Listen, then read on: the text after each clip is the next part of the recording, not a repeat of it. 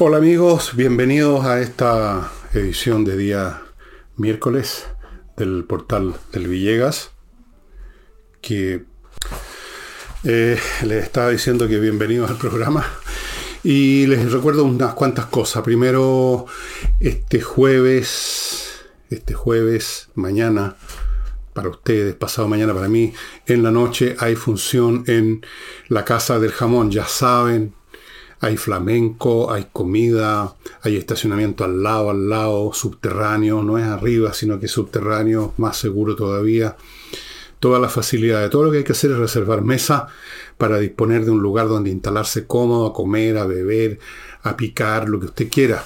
Si no hay mesas, si usted llama y le dicen que se agotaron las mesas, igual puede ir, por supuesto, hay una barra, usted se puede hacer fuerte en la barra y ahí ver el espectáculo. Igual está muy cerca, están casi encima de los músicos, de los artistas. Ya saben, Tenderini 171, Casa del Jamón, mañana, Tipitín, 8 y media de la noche. Bueno, varias cosas más. En realidad tengo em, la Unión de Amigos Los Animales. La Unión de Amigos Los Animales, estimados amigos, que está con problemas económicos. Ellos sostienen un montón de animalitos, perritos, gatitos, de todo. Los que la gente tira a la calle, aunque es increíble, pero pasa mucho. Entonces hay que mantenerlo. Ellos no reciben ni un peso de ninguna organización pública, dependen totalmente de los aportes de privado. Mucha gente dejó de ser socio por X razones económicas, supongo. Pero mm, si usted puede hacerse socio, o por último, una vez si quiere mandar unos pesos a la Unión de Amigos de los Animales, o ir para allá y ver los animales que hay que son, son amorosos, y de repente adopta alguno, llevar una bolsa de comida, cualquier cosa. Eso. Y la, la rifa que les mencioné a propósito de animales de esta señorita Montserrat que se dedica solita, no es una institución, no tiene un local, tiene que andar repartiendo los animales que cuidan distintas casas y luego llevarles la comida, llevarles todo lo que necesitan. Las personas reciben al animal, pero hay que ponerle todo lo que... la comida, por ejemplo.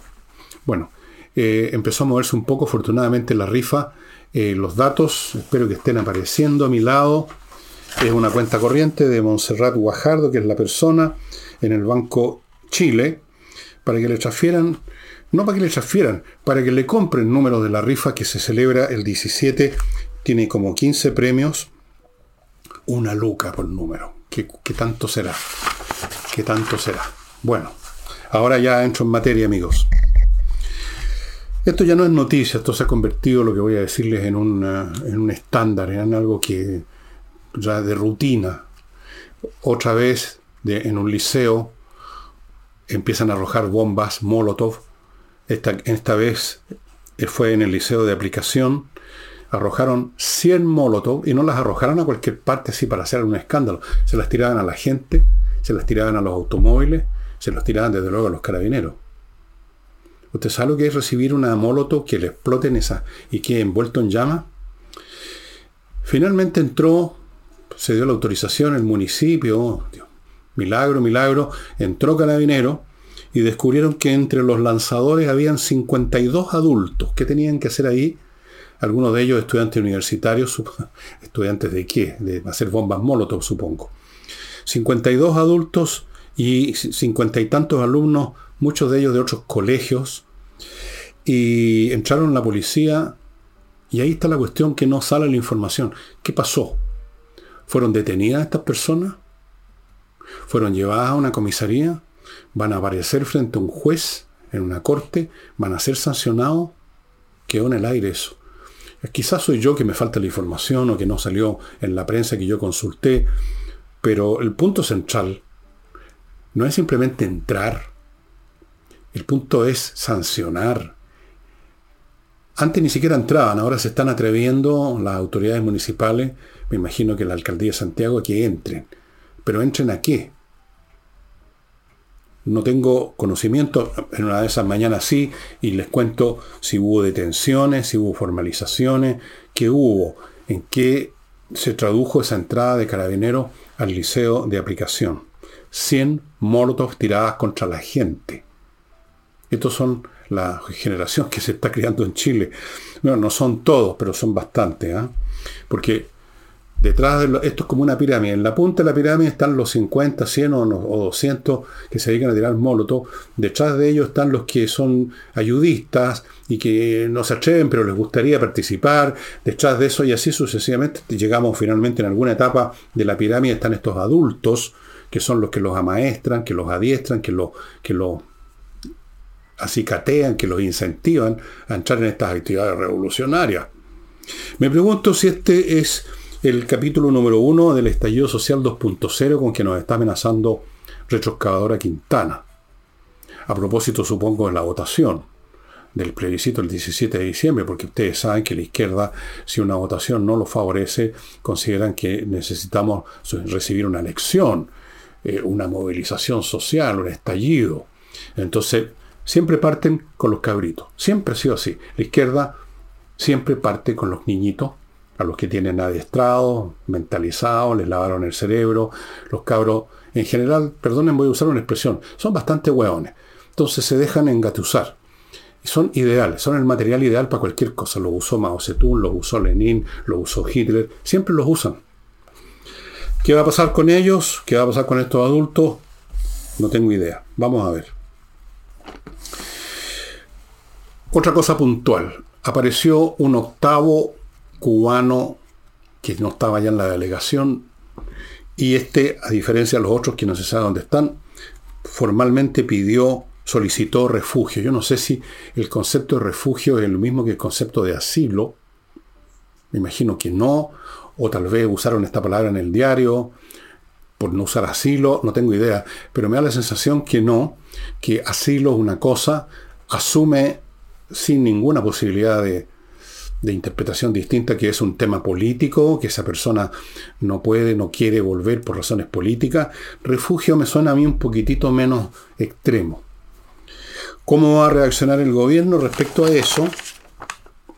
La Cámara aprobó con 61 votos a favor y 5 en contra, ustedes imaginarán quiénes son los votos en contra, aprobó un proyecto para pedirle a Boric, el presidente creo que es, ¿no? Que le dé refugio a esta, a persona o a, otros que puedan después pedirlo también. Eso mete al gobierno en un tete porque el gobierno es el Partido Comunista, como todos sabemos, con este señor que tienen ahí de relacionar público. Y como mínimo, si es que no es el caso, si es que estoy exagerando, como dirán algunos, es, el factor político importante el que tiene peso en la... El resto son simplemente unos tonis, la mayoría de ellos unos cantinflas. Son los comunistas, son los que hay que tomar en cuenta, son los que hay que tomarlos en serio. ¿Cómo van a reaccionar? Porque ofrecer, o más bien dicho, eh, aceptar que se le pida y, y entregar asilo político. Es como decir, esta persona tiene razón con pedir asilo, porque en su país hay ciertas condiciones políticas, etc. Es indirectamente, si ustedes quieren, un reproche al país al cual pertenece esta persona que pide asilo. Ustedes comprenderán que si llega, por ejemplo, un peruano o un argentino a pedir asilo, uno se pregunta inmediatamente a título de qué, si, o, de Estados Unidos o de cualquier otro país, digamos, que uno asume que funciona normalmente, que no es una dictadura, que no es una tiranía.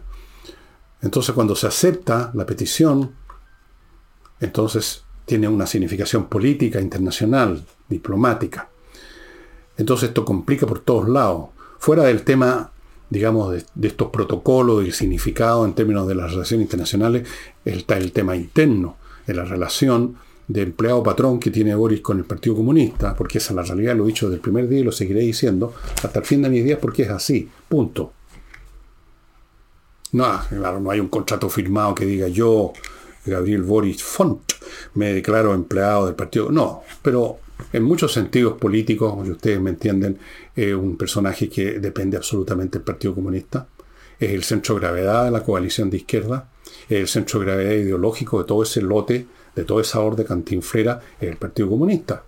Entonces que le vengan a decir al Partido Comunista que el gobierno chileno, del cual ellos son algo más que parte, le está dando asilo a un, deportista cubano, es fuerte, ¿no es cierto? Vamos a ver en qué queda esto. Me imagino que una vez más van a tratar de irse por el margen y decirle, no sé si le vamos a dar asilo o no, dejemos por otro día, pero le vamos a prolongar la visa, la, la estadía en el país. Va a tener una visa más prolongada que los 90 días de turista. Aunque entiendo que a los cubanos, no sé por qué, les dieron una condición especial. La delegación cubana deportiva tiene un tratamiento distinto a todas las demás delegaciones que tienen visa turística de turista, que significa que pueden estar en el país 90 días, los cubanos no. Ven ustedes la relación especial que tiene Chile con Cuba, o sea, la relación especial que tiene el Partido Comunista con el gobierno y por lo tanto la relación especial del, del gobierno chileno con Cuba. Helo ahí. Vamos a ver en qué, qué pasa con esta cuestión. Y ya que estamos hablando de Boris, vamos a hablar de Boris inmediatamente a propósito de que ya se entregó formalmente existe ya la proposición constitucional 2.0 y vamos a entrar un poquito a eso. Pero antes ustedes me van a permitir, amigos, que les recuerde algunos productos y servicios, todos de ellos de utilidad para usted, ahora o mañana, algún día. Y muchos de ellos ya ahora. Por ejemplo, el inglés. Es necesario hoy en día saber inglés. Por último, estamos todos conectados al Internet, películas, no, canales noticiosos, si usted no sabe inglés se pierde todo eso o depende de traducciones bastante miserables muchas veces. ¿Qué pasa con las conversaciones con socios? Con, que usted quiere hablar de, negocios con un norteamericano, con un europeo que habla en inglés. En fin, miles de cosas. Entonces, muchas veces usted quizás ha intentado aprender inglés y no le ha resultado. Le doy ahora una opción muy buena, la Academia entrenainglés.com, gestionada por profesores de inglés online. Clases potentes, amigos. Les está ofreciendo ahora un programa que en 24 clases, más 4 clases gratis de conversación, lo deja usted con una base sólida para hacer todo lo que le dije, para contactarse con el mundo, para ver películas, para entender, no solo para hablar, ojo, entender lo que le están diciendo, es la parte más difícil de otro idioma. Uno puede quizás mandarse una frase pensándolo a largo rato, pero entender lo que nos dice otro a la rápida es otra cosa. Entrenainglés.com, cualquier consulta, eh, manden un mail a, a, la, ¿cómo se llama? A la dirección de mail de, que tiene esta cosa que no la tengo aquí en este momento, pero debe aparecer en el sitio de ellos, entreninglés.com.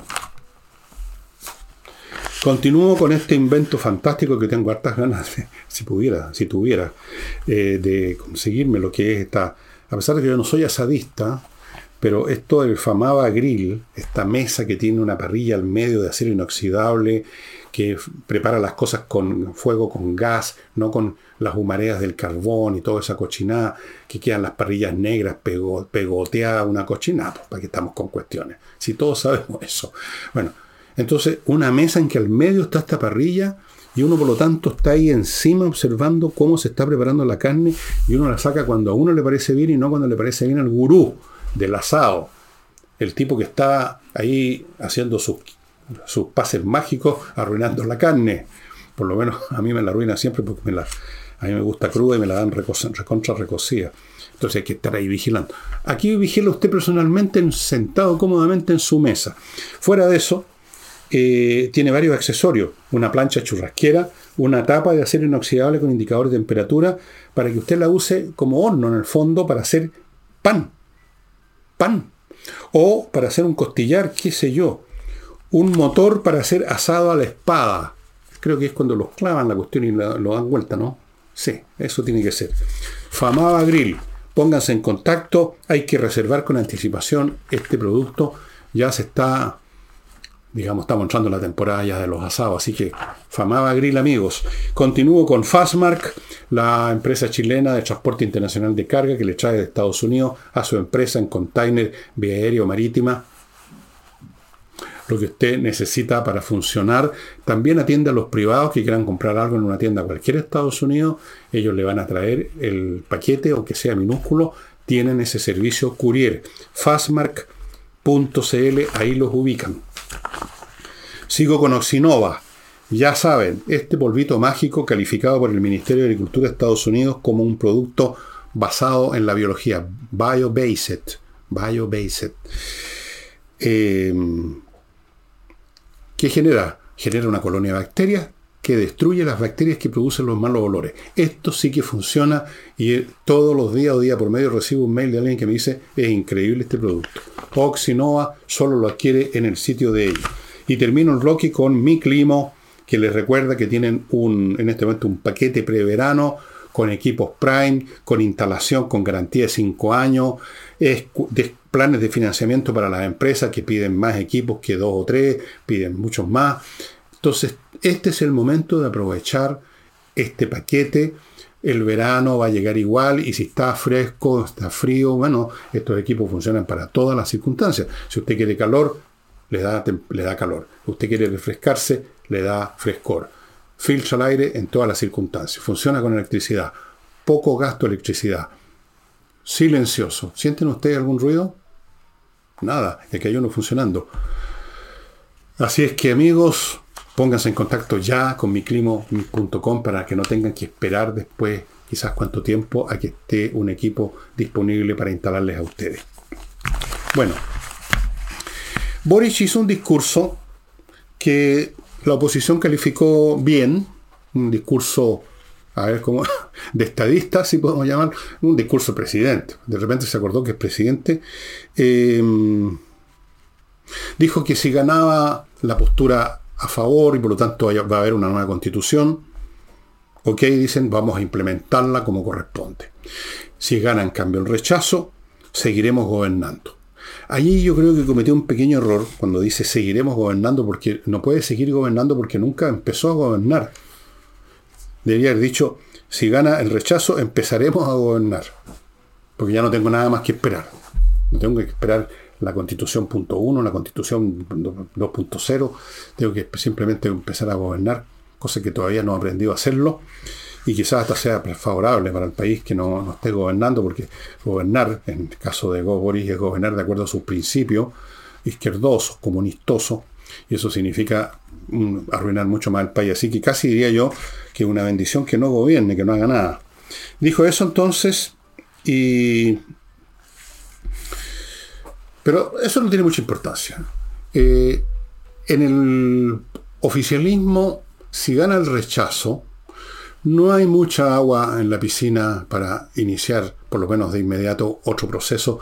Se dan cuenta, los menos, digamos, los menos lerdos de intelecto, que irían ya contra una feroz oposición del público. Sería, sería como meterles el, ustedes el ojo a la gente que empezaran con un tercer proceso a ver si esta vez engañamos al público y logramos obtener el papeleo jurídico que nos permita seguir con nuestra revolución sin problema. Saben que no hay agua en esa piscina y entonces hablan de que, bueno, habría que esperar un poco, la gente está cansada, pero ellos son pacientes, especialmente el Partido Comunista tiene una paciencia chino, pueden esperar un año, pueden esperar dos. Ahora yo creo que es una espera que no va a llevar a ninguna parte porque en dos años más este gobierno ya no va a estar y no va a haber un gobierno de izquierda y se van a generar nuevas situaciones y la izquierda va a pasar a la banca reserva por mucho tiempo. Eso es lo que yo veo venir. Espero no equivocarme esta vez. No me equivoco tanto, pero podría ser, pero creo que no. Creo que eh, su paciencia les va a servir va a ser como la paciencia de esos personajes de la obra de Godot esperando la obra de ¿cómo se llama este, este, dramaturgo? No me acuerdo. Esperando a Godot, unos tipos que están sentados, nunca llega nadie y les preguntan, ¿y ustedes qué están haciendo aquí? Dicen, esperando a Godot. Están toda la vida esperando, esperando que no una cosa que no llega, con mucha paciencia. Yo creo que el Partido Comunista se va a quedar esperando a Godot. La izquierda se va a quedar entera esperando a Godot, esperando la revolución. Em, pero en fin, ya digamos todo esto, los comentarios de uno o de otro, el discurso presidencial y las palabras que usó, lo que dijo la señora presidenta que es del Partido Republicano y que naturalmente los, oficialistas se le tiraron encima, era de esperarse, no siempre tan inteligente, todo eso importa re poco. Importa re poco. Ahora la cuestión es qué va a pasar con la gente el 17 de diciembre y todavía más importante que eso, qué va a pasar en dos años más cuando vengan las elecciones, todas las elecciones que vienen, la presidencial, Congreso, en fin, eh, gobernadores, creo, alcaldes. Ahí, ahí, ahí se van a ver las caras las partes políticas de este país. Entonces, eso.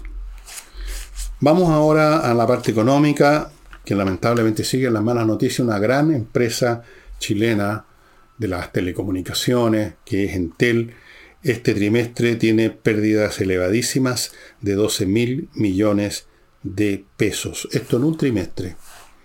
Sus papeles en la bolsa cayeron una brutalidad, el 6,6% son mucho. No es buena noticia, aunque usted no sea accionista de Antel, aunque usted no sea rico.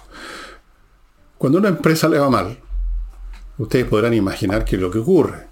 Pueden despidos, no hay inversiones, en general la economía empieza, digamos, a, a ser más lenta, empieza a haber menos trabajo, menos actividad, menos riqueza nacional. No importa si la empresa no es suya o no, estamos todos en el fondo en el mismo barco, entonces no hay ninguna buena noticia, aunque usted no sea accionista, eh, que Entel está con serios problemas y mm, no es la única noticia no es la única noticia económica mala, lamentablemente. Eh, tenía anotada otra por acá. Sí, acá está. Inflación. Hubo un estudio, estimados amigos. Un tercio de los chilenos gasta cerca de la mitad de sus ingresos solamente para comer. A eso hemos llegado.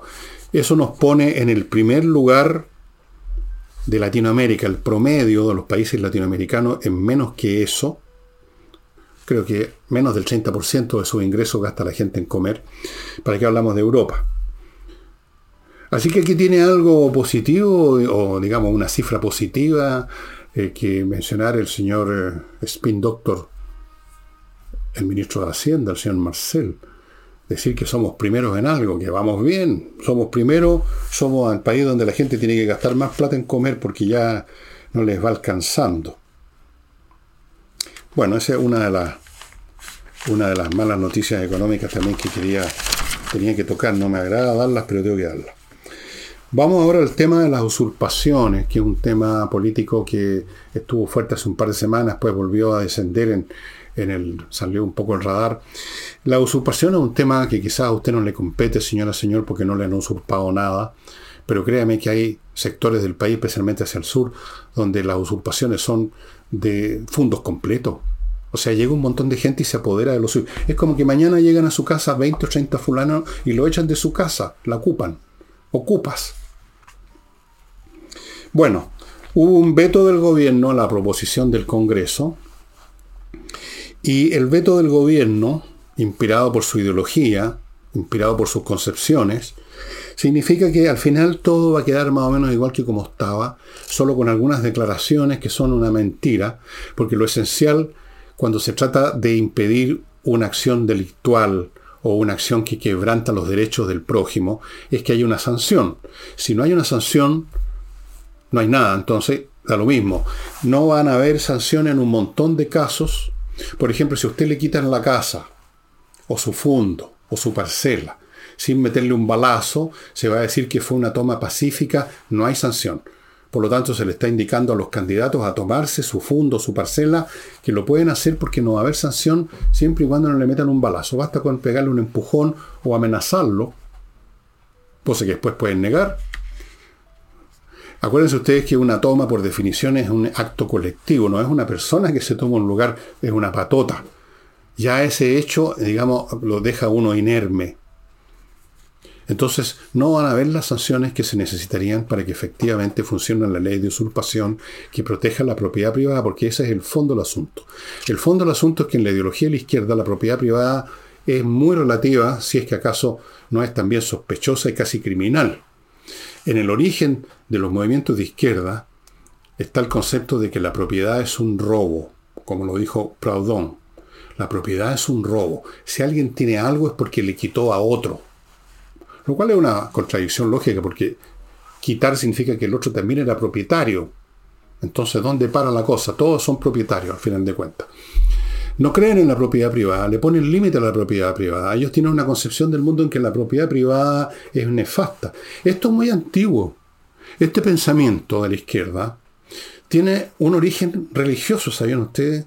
Si ustedes estudian los escritos que dejó en abundancia, las cartas que dejó un santo de la iglesia, San Ambrosio de Milán, que estuvo activo más o menos en la segunda mitad del siglo IV después de Cristo, cuando ya se estaba cristianizando el imperio romano. Para él, la propiedad privada no decía era un robo, pero era algo que no debía ser, que todo era de todos, que la naturaleza en su generosidad producía para todo el mundo y que el acto de apropiarse de algo era restar esa riqueza universal de el hacer como acervo común, era sacarlo de, la mesa común, por así decirlo. Y esa concepción, que como ustedes ven tiene un origen cristiano, eh, está, como muchas otras, como muchas otras, está en el pensamiento marxista. El marxismo es una forma de religión sin Dios, en cierto sentido. Entonces, por esa razón ideológica y por otras, por una cuestión de votos, por una cuestión de que el Partido Comunista está encima, entonces resulta que no va a haber una ley efectiva para impedir esta destrucción del derecho de propiedad en pasos sucesivos. Primero es las tomas, después puede ser cualquier otra cosa, siempre se puede relativizar su derecho a propiedad. Siempre se puede decir como San Ambrosio de Milán que la naturaleza produce por sí sola televisores, todo, y usted por lo tanto tiene derecho a agarrar lo que se le dé la real gana, porque no hay propiedad realmente, eso es una apropiación injusta de las riquezas del mundo.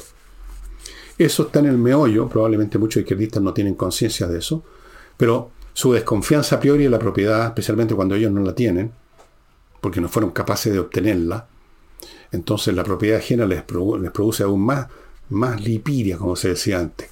Así que que vayan los compañeros pobres a apropiarse o los compañeros de los pueblos originarios a apropiarse lo que sea, no va a haber una ley de usurpación eficiente. Basta no disparar un tiro, basta no, no patear muy fuerte a nadie y usted por lo tanto llevó a cabo un acto pacífico y no va a pasar nada. Afortunadamente este gobierno se va en dos años más, estoy de eso estoy convencido. Eh, se van dos años más, sí. Voy a abundar un poco en eso, que lo he dicho otras veces y ustedes dirán que es simplemente una expresión de deseos. Sí, claro, es una expresión de deseo, pero es una expresión de hecho objetivo. No veo cómo la izquierda podría ganar las próximas elecciones en ningún aspecto, en ninguna parte. Ahora se van a dar, si gana el rechazo, se las van a dar de ganadores, lo cual va a ser un acto de prestidigitación política, porque en este rechazo van a haber rechazos por las más distintas razones de los más distintos sectores. la gente que vote rechazo, algunos son porque son de izquierda, otros son de derecha, otros es porque están cabreados con los políticos en general. No es, no, es un apoyo ese voto de rechazo si gana, pero si no gana también. El voto de rechazo no es un apoyo a la izquierda pero ellos lo van a tratar de convertir en, una, victoria para ver si ganan algo en todo este tiempo. Lo cual señala, y a eso quería llegar, la profunda quiebra política, ideológica y moral de la izquierda en Chile que hayan llegado al punto que prefieren la constitución vigente que ellos mismos catalogaron desde el día 1, desde antes de gobernar, que era una abominación, que era la constitución pinochetista, la constitución de la dictadura. Y ahora, con el rechazo, los que voten rechazo van a estar optando por la constitución pinochetista y de la dictadura. Si eso no es una, una ruina ideológica y moral completa, no sé qué es. Fuera de otras ruinas. Bueno, a la pasada están arruinando el país también. En eso estamos, en ese proceso, económicamente. Ruina completa, no tienen nada que ofrecer. cero. Sus ideas son obsoletas. Al llevarlas a la práctica producen pobreza, miseria, atraso. Traen consigo la, el fanatismo ideológico, el sectarismo más chanta, porque el sectarismo del discurso políticamente correcto es chanta. Este no es el sectarismo de San Agustín con su ciudad de Dios, que por lo menos tenía un vuelo teológico. Este es un sectarismo estúpido, un sectarismo chanta, un sectarismo de tarao. Eso es todo lo que van a dejar de herencia. Van a dejar de herencia lo que decía Leonardo da Vinci, que dejaban de herencia en el mundo la inmensa mayoría de los seres humanos. Decía Leonardo da Vinci, La enorme mayoría de los seres humanos lo único que dejan de recuerdo después de su muerte es unas cuantas toneladas de estiércol. Caca. ok, vamos a otro bloque comercial. Productos y servicios para ustedes, estimados amigos. Por ejemplo, gestión de condominios.cl. Si usted tiene que ver con la administración de un condominio, usted ya sabe que es complicado. A los temas físicos, de mantención física del condominio, en todos los sentidos, está el personal, y eso significa sueldos, salarios, cotizaciones, etc. Está el tema de los cobros a los habitantes del condominio, cobros de gastos comunes, de esto, de lo demás allá, cobros de pagos que no se han hecho, un montón de cosas. Eh, déjele eso a gestión de. Esa parte, la parte papeleo, la parte cobros, la parte gastos comunes, la parte contabilidad, la parte administrativa en el sentido de papel, de, de asuntos legales. Déjese la gestión de condominios y dedíquese a lo otro tranquilo. Continúo amigos con la clínica Alzheimer, que es una clínica evidentemente para personas que tienen este terrible mal, que pueden ser personas más jóvenes las que uno cree. Yo creo que hay bastantes con Alzheimer en el gobierno ahora, por ejemplo. Los médicos, los especialistas que tienen en la clínica, me han dicho, y es un hecho científico, que el diagnóstico temprano es muy importante porque si usted o alguien de su familia tiene algunos pequeños indicios de que está teniendo pérdidas de memoria que van más allá de lo normal, entonces hay que tomar una serie de medidas de todo orden que facilitan las cosas en el sentido de que demoran el proceso, lo, aligeran, lo, en fin, eh, va, va a ser mucho menos el desarrollo, el deterioro mental con ese tratamiento a tiempo. Si por otro lado la persona ya está de frentón en ese territorio del Alzheimer, bueno, se requiere un equipo de profesionales especializados para tratarlo. No se puede tener una persona con Alzheimer en la casa, es peligrosa para ellos y es peligrosa para sus parientes. Una persona con Alzheimer que ya está perdiendo todo sentido puede en un momento dado entrar a hacer locuras peligrosas. Entonces requiere cuidado especial y para eso está la clínica, la clínica Alzheimer, amigos espero que no necesiten esta clínica, pero si la llegan a necesitar, si ya la necesitan ahora, pónganse en contacto en las direcciones que aparecen aquí a mi derecha. Y termino el bloque con kmmillas.cl que les recuerda que las millas que usted acumuló en sus vuelos, las empresas las borran en cualquier momento y usted se queda en cero. Antes que eso pasa, y a menos que las vaya a ocupar usándolas todas muy próximamente, vaya a kmmillas.cl y se las van a comprar a buen precio. Incluso un precio mejorado del ya bueno que era hace un mes atrás. Continúo amigos con el programa. El caso Crispy. Ustedes saben, jefe de los asesores del segundo piso de la moneda, se le citó dos veces seguidas al Congreso a dar explicaciones de cómo había ocurrido esta situación con las platas de la Fundación Democracia Viva, que pertenece al mismo partido que él. Él no fue, la Contraloría finalmente de un modo o de otro lo obligó a ir, y, pero su asistencia al Congreso en la tercera, que es la vencida, como dicen, no logró extinguir la enorme desconfianza que existe no solo con su persona, sino que con otras, con otras que también están en la moneda por, por casualidad. Eh, incluso hay voces dentro del oficialismo que están pidiendo la cabeza de Crispy. Ahora, ¿qué cosas dijo Crispy? Entre las cosas que dijo anoté esta. Dijo, como es de público conocimiento, el presidente se enteró de estas irregularidades con Democracia Viva el 16 de junio yo me enteré el 7 por unos rumores que escuchó la pasadita mientras estaba sentado en el trono en el water. En el water del lado estaban cuchicheando, parece que así fue. Eh, bueno, yo quiero hacer aquí un, alcance o corrección. Ya está mintiendo el señor eh, Crispy con esta frase. Como es de público conocimiento. ¿Qué es lo que es de público conocimiento que el presidente se enteró recién el, eh, el 16 de junio? por la prensa, como decía, siempre la Bachelet siempre se enteraba por los diarios. Así nos dimos cuenta que sabía leer, por lo menos. No es de público conocimiento. que el presidente se enteró esa fecha que usted dice, señor Crispi. Lo que tenemos conocimiento es que ustedes dicen que el presidente tuvo conocimiento ese día. Tenemos conocimiento de lo que ustedes afirman, pero no tenemos conocimiento acerca de si es verdad eso que ustedes afirman. Yo creo que no es verdad. Yo creo que el presidente sabe perfectamente. Yo creo que por algo tiene su oreja para el señor Crispi y para los demás asesores del segundo piso. Por las razones que he dicho aquí muchas veces, lo de la Fundación Democracia Vive y todas las demás, porque no es la única, son cientos, obedece a un plan político del gobierno, y desde luego me imagino yo que de planes políticos del gobierno algo se enterará el señor presidente de la República. O sea, yo creo que es coautor, junto con sus asesores, junto con el Partido Comunista, junto con toda la gente que se reúne con él para diseñar políticas. A lo más, tal vez no sabía del detalle de cómo se llamaba el fulano que se estaba metiendo plata al bolsillo. Pero de toda esta máquina, toda esta maquinación de las fundaciones que está todavía vigente, dicho sea de paso, claro que sabía. Claro que sabía. Así que eso de que se enteró como que andaba, digamos, en la nada el presidente, que estaba en otra, estaba en otra, estaba en otra y se enteró recién el 16 de junio, no es de público conocimiento. Lo que es de público conocimiento, aparte de que ustedes dijeron eso, es que ustedes son unos mentirosos y unos hipócritas. Eso es de público conocimiento.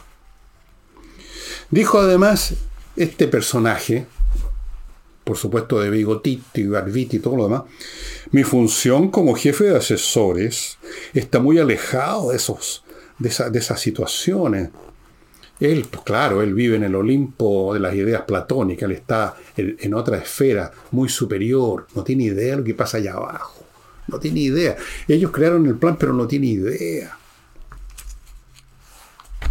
Él como asesorando a sus asesores, para que asesoren no sé en qué al presidente de la República, si para eso tiene al Partido Comunista, está además el segundo piso completo. Como mínimo se considera a Crispi responsable de omisión. No omitió informar debidamente a quien correspondía. Lo cual es una expresión también bastante, eh, bastante engañosa, porque aquí no se trata de omisión. De omisión. Esto es comisión. Comisión. Aquí no hay un pecado de omisión, aquí hay un pecado de comisión. De él, del presidente y de todo el gobierno todo el gobierno, porque desde luego esto ha involucrado a, distintos ministerios para que vayan soltando la plata para esas fundaciones, todo el gobierno, esto es un plan del gobierno, es un plan político, lo he explicado muchas veces, las fundaciones tienen como verdadero objetivo ir a adoctrinar, preparar, ellos son muy fervientes discípulos de este neomarxista italiano que hablaba que las revoluciones parten por la conciencia concientizando un número suficientemente masivo de gente, usted no necesita disparar un tiro, simplemente ya convenció a la gente, o por lo menos a la gran mayoría, y con eso está listo el pastel. Y forma parte de ese concepto, para materializar ese concepto que aparecieron estas fundaciones para, para todo, fundaciones de todo orden, algunas de las cosas más ridículas. La cosa era tener un organismo para llegar a gente en distintos niveles y con dinero. Y a la pasada hubo además ladrones, por supuesto. Aunque el gran ladrón aquí es el Estado el gobierno que le roba plata al fisco, plata que viene de nuestro bolsillo, y que es para una cosa muy distinta a estar financiando organizaciones doctrinarias de adoctrinamiento ideológico. Bueno, volviendo al tema de los asesores, que lo toqué, me parece, con Nicole ayer, eh, cada vez más la moneda se parece a una corte monárquica del siglo XVIII. Estoy pensando especialmente en la corte, todas, pero en este momento, como no conozco más la historia de Francia, estoy pensando en la corte, por ejemplo, Luis XIV. ¿Qué era la corte? Era un palacio donde estaba el rey y los cortesanos, los que están en la corte, tenían incluso piezas, en Versalles habían departamentos donde vivían ahí no en sus propiedades, en sus feudos, en sus tierras, ahí. ¿Y qué hacían? Nada. Eran parásitos que estaban todo el día dándose vuelta, algunos de ellos cumpliendo unas funciones increíbles. Estos cortesanos, para información de ustedes, esta nube de gente, de parásitos, rodeaban y acompañaban al rey desde la mañana hasta el momento en que se acostaba. En la mañana lo veían levantarse y sentarse en el trono, me refiero al trono para hacer caquita, no al, otro, no al trono para gobernar, el trono. Y ahí estaba rodeado por un grupo de personajes que lo asesoraban, supongo yo, acerca de cómo pujar. Había un especialista, digamos, tenía que ser un noble de alta alcurnia, que le pasaba la telita con la cual se limpiaba el popó. Después veía uno que agarraba la telita y la tiraba por una ventana. Estoy inventando nada, esto lo pueden ustedes estudiar, para que algunas personas del público que parecían que creer que ese, esa telita con los productos orgánicos del rey tenían un valor medicinal o algo así, se, se manoteaban para agarrarla. No estoy inventando nada. Nada, amigos. Esos eran los cortesanos. Cumplían esos papeles. El otro para ponerle un zapato, el zapato del pie derecho. El otro el del pie izquierdo. En la noche lo acompañaban a la cama. Todo. Bueno, hoy en día en la moneda tenemos lo mismo. Una manga de personajes de muy medianas capacidades, puede que tengan títulos comprados en algún lado, unos cartones pegados en los muros, pero no son nada intelectualmente, y están ahí asesorando. No le limpian el popó al presidente, pero le, no sé, pues de repente le dirán alguna cosa. Parece que va a ser fresco hoy día don, don presidente de la República, así que póngase un chaleco, una cosa así. Se ha convertido en una corte de parásitos. Y entre ellos el jefe de los parásitos, el señor Crispy, del cual están pidiendo la cabeza. Yo no creo que se la vaya a entregar el presidente de la República porque aquí funciona el amiguismo y la complicidad. En una de esas, si echan a Crispy, se enoja y cuenta el cuento completo y eso es peligroso. Esto es como en las mafias. O usted, digamos, compra a alguien o le mete un balazo, porque la cosa es que no vayan a hablar con un fiscal, ¿no es cierto? Y está el tema del amiguismo. Esto es un grupo humano el que llegó a la moneda, donde las relaciones afectivas desde la cama la pareja de este y la pareja del de más allá, más los amigos con los que salíamos a tomar a ese bar tan de moda que está en Providencia. Y, entonces, amiguismo y complicidad no lo van a echar. O quizás si en una de esas, pues puede todo sacar a, Jackson, que era otro del, del elenco, del gran elenco. Vamos a ver qué es lo que es más fuerte. Si el amiguismo y la complicidad son más fuertes, más fuertes que qué más fuertes que el intento de supervivencia, si es que llegan a, sentir que su supervivencia está en juego por esta materia. En realidad está todo en juego su supervivencia en todos los sentidos, así que casi da lo mismo. Em, ok, continuamos. Entonces, eh, la novedad del año. La novedad del año, amigos míos. Adivinen qué es. Se prorrogó por la 35, a ver, ¿cómo se dice? 35 vez se prorrogó el estado de excepción en la macrozona sur. ¿Qué significa esto? Que no ha funcionado. A pesar de que el señor Monsalve dio una serie de cifras que son patéticas, cifras del siguiente tipo, no las tengo todas en mi memoria, pero aproximadamente los órdenes de magnitud sí dio los siguientes argumentos acerca, para demostrar la eficacia de esto que también lo satanizaron como la constitución pinochetista eran los estados de excepción. Esa cuestión era reaccionaria, fascista. dijo que, por ejemplo, en tal o cual parte habían antes, pongamos por caso, 50 eh, homicidios y ahora solo hay 28. Que en tal parte habían 33 y ahora hay 22. Cosas como esas. Esos son más o menos los números aproximados veintitanto por ciento menos, cosas así. A mí me parece que en provincias completas de Chile no había ni un asesinato o un crimen propiamente tal al año. Era rarísimo los crímenes en Chile. La tasa de criminalidad era muy baja. En todo el país quizás se cometían 20 asesinatos al año y quizás bastante menos que eso. Pero le parece una noticia positiva, porque han llegado a eso, como el señor Marcel, que cree que un 0% es una gran noticia económica, han llegado a esto de decir de que si en una parte en vez de matar a 35 personas matan a 26, es un gran avance. La prueba de que el estado de excepción no ha funcionado es de que se tenga que estar reiterando, pues. Porque un estado de excepción que funciona no es un fin sino un medio. Es un medio para crear las condiciones de cobertura policial, de suspensión de ciertos derechos y de ciertas situaciones que permitan esas condiciones, ir a capturar, a desarmar, a terminar con un grupo criminal o con una situación criminal o de emergencia de cualquier clase. Es un medio para cumplir ese fin y si se cumple ese fin ya el estado de excepción es innecesario. Si usted lo repite 35 veces, significa que en las 34 anteriores no se cumplió ese fin, pues, que siguen existiendo esos fenómenos criminales o, como sea que se llamen, y no los ha usted liquidado, no, los ha, no les ha puesto fin con el estado de excepción. Por lo tanto, el estado de excepción no ha servido para absolutamente nada. Que en un momento dado bajen los, los crímenes no es mérito del estado de excepción, sino que es el ciclo criminológico normal.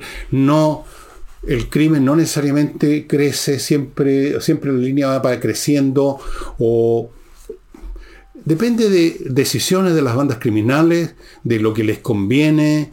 De repente no necesitan cometer tantos crímenes porque ya no hay tanta resistencia, por ejemplo porque ya el Estado les ha dejado abierta la puerta, les ha puesto luz verde en muchas cosas, entonces ya no necesitan matar tanto como antes, pero siguen matando. Lo mismo las bandas criminales normales, los narcotraficantes, si usted no se opone a ellos, no matan, ¿para qué van a matar? Hacen su negocio. Entonces, ojo que esas bajas se pueden interpretar de manera bastante distinta como las quiere proyectar el señor Monsalve como un caso, como un hecho positivo. Casi se podría decir que es al revés. Significa que se encuentran con menos resistencia las bandas criminales políticas o de narcotráfico de lo que sea en el sur. Se encuentran con menos resistencia y por lo tanto no necesitan de fundar tanto el arma. Repito, porque esto es obvio, un estado de excepción es para cumplir una tarea, para llevar a cabo una operación político, militar o como sea, para poner fin a una situación, una vez que eso se logró, el estado de excepción ya es innecesario. Se cumplió con el fin. Si no se cumple con el fin, entonces se empieza a convertir el estado de excepción en, un, en una rutina ineficaz. Eso, como otras como los anuncios, por ejemplo, del gobierno cada vez que hay un delito de que se va a llevar a lo, se va a buscar a quienes resulten responsables y se los va a llevar a un tribunal. ¿Cuántas veces usted ha escuchado esa frase? Por lo mismo. Cuando se dice esa frase es porque por 20, por qué sé yo, trigésimo quinta o cuadragésima vez, porque todas las veces anteriores no se logró hacer eso de llevar a los criminales a la justicia. Porque son los mismos criminales, evidentemente. En los actos del sur, específicamente me refiero. Son los mismos. Entonces, si todas las veces usted anuncia lo mismo, significa que todas las veces no lo hizo, no lo logró antes, no logró llevar a nadie a la justicia. Pero el gobierno está en esto de dar explicaciones, ahí cantinfriando, cantinfriando, pero túpido y parejo en todo, con las cifras, con las palabras, con los conceptos, todos tratando de darlo vuelta, tratando de crear una realidad paralela a base de vocablos, a base de sonidos, a base de pases mágicos. Cayeron en el realismo mágico. Son dignos de una novela del fallecido Gabriel García Márquez, los miembros de este gobierno. Hoy hemos avanzado, en vez de 35 muertos hay 27. Ese tipo, puede que me equivoque con el número, en vez de 35 eran 34 y en vez de 27 eran 23. Pero más o menos esos son los órdenes de magnitud y las, y las distancias. Eso le parece una gran noticia. Vamos avanzando, dice. No, no vamos avanzando necesariamente estas cosas se actúa de un golpe. Si usted tiene una banda criminal, usted va hacia ella y la apresa o la desarticula, punto. No hay graduación en esto. En fin, eh, es para la risa. No, no es para la risa, es para llorar a grito. Em, permítanme, amigos, recordarles unas pocas cositas. Compreoro.com, que está ofreciendo ahora estas moneditas hechas en Canadá. Son monedas, no es meramente una pieza de oro sin ninguna forma. Es una moneda que tiene eh, curso legal, como se dice, tender. Usted la puede usar. Y vale 89 mil pesos y eso nunca va a bajar de precio. El oro nunca baja de precio, así que una inversión, un bonito regalo, unas moneditas de oro casi del 100% pureza, 24 quilates. Amigos, una muy buena inversión en compreoro.com. Continúo con Wonder Artistic Model que hace estos Voy a mostrarles el que les mostraba primero. Se me anduvo rompiendo la colita y todavía no le he reparado, pero lo voy a hacer. Miren qué lindo. Esta era una criatura. Este es el chileno saurio. Este recorría este país pidiendo los votos de los. no sé de quién. Eh, fíjense que estos se arman, llegan las piezas, usted las arma, un trabajo delicado que yo, por supuesto, soy incapaz de hacer. Apenas logré reparar algunas cosas, porque esto se me cayó y se me desarmó entero, pero me falta la colita. Y son realmente preciosas, los tienen exhibidos en museos en Europa. Estas piezas son paleontológicamente correctas, o sea, este esqueleto que ustedes están viendo corresponde como eran en realidad los chilenosaurios según los paleontólogos. Esto no es fantasía, no es un juguete, es entretenido de armar y es bonito, yo lo tengo de adorno junto con el otro más grande en mi pieza del lado donde está mi estudio propiamente tal. Entonces, Wonder Artistic Model, ahí está la dirección amigos, pónganse en contacto, tienen un montón de animales más, no solamente los que les he mostrado yo, por supuesto. Continúo con Lomas de Millaray, un proyecto inmobiliario en la región de los lagos.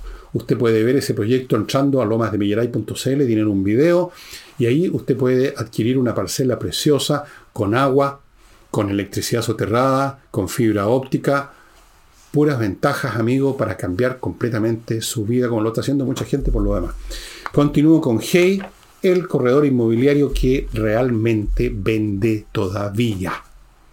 Todavía pensando en los demás corredores que usted les pasa una propiedad y puede estar meses ahí esperando, esperando a Godot también.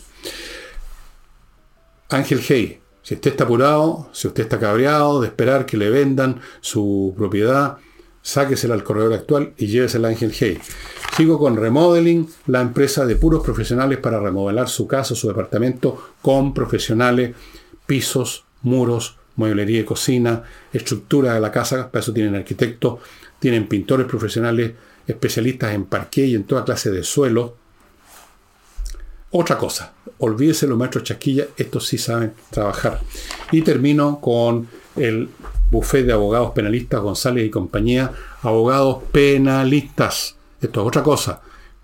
Esto tiene que ver con temas del contemplado en el Código Penal. Si usted ha sido acusado, y no me interesa si justamente o injustamente, o usted va a acusar justamente o injustamente, o espero que justamente, de un tema contemplado en el Código Penal que es serio, más le vale ponerse en manos de profesionales como González y compañía, gente que ha estado además actuando de fiscal. Algunos de los abogados de González y compañía fueron fiscales acusadores, así que conocen todo este teje-maneje por todos lados, han estado en casos muy importantes los han ganado, que han salido en la televisión el año antepasado, un caso súper importante. Así es que, ya sabe, González y compañía. El libro que les voy a mostrar, no estoy seguro si se los mostré o no antes, pero da lo mismo. Este es un libro ideal para las personas que les gustan los temas científicos, técnicos. Es este. Espero que alcancen a leer. Dice Longitud, la verdadera historia del genio solitario que resolvió el más grande problema científico de su época, que era identificar, ubicar la longitud, en qué lugar del planeta, medido por longitud, la otra medición es latitud, que son las líneas de cada vez más chiquititas cuando van a los polos, ¿no es cierto? Las, las, líneas de circunferencia, digamos, de la Tierra, esas son las latitudes. La longitud son líneas todas iguales, van de, de polo a polo y lo recorren así, etcétera, etcétera. Bueno, ¿cómo cuando no se había desarrollado un método para ver en qué longitud, en qué posición estaba un barco en esa época? Podía pasar que el barco se perdiera, perdiera su rumbo, y eso significaba la muerte. Un barco que pierde el rumbo en esa época, sobre todo que era mucho más lento, basado en las velas, en la fuerza del viento. Usted perdía la ubicación, que no sabía dónde estaba, empezaba a ir al lado equivocado, y llegaba un momento en que se acababa el agua, se acababan los alimentos y se morían. Se morían. O en otras oportunidades, por no saber ubicarse, se estrellaban contra unos roqueríos de los cuales no tenían idea que estaban ahí porque no sabían dónde estaban.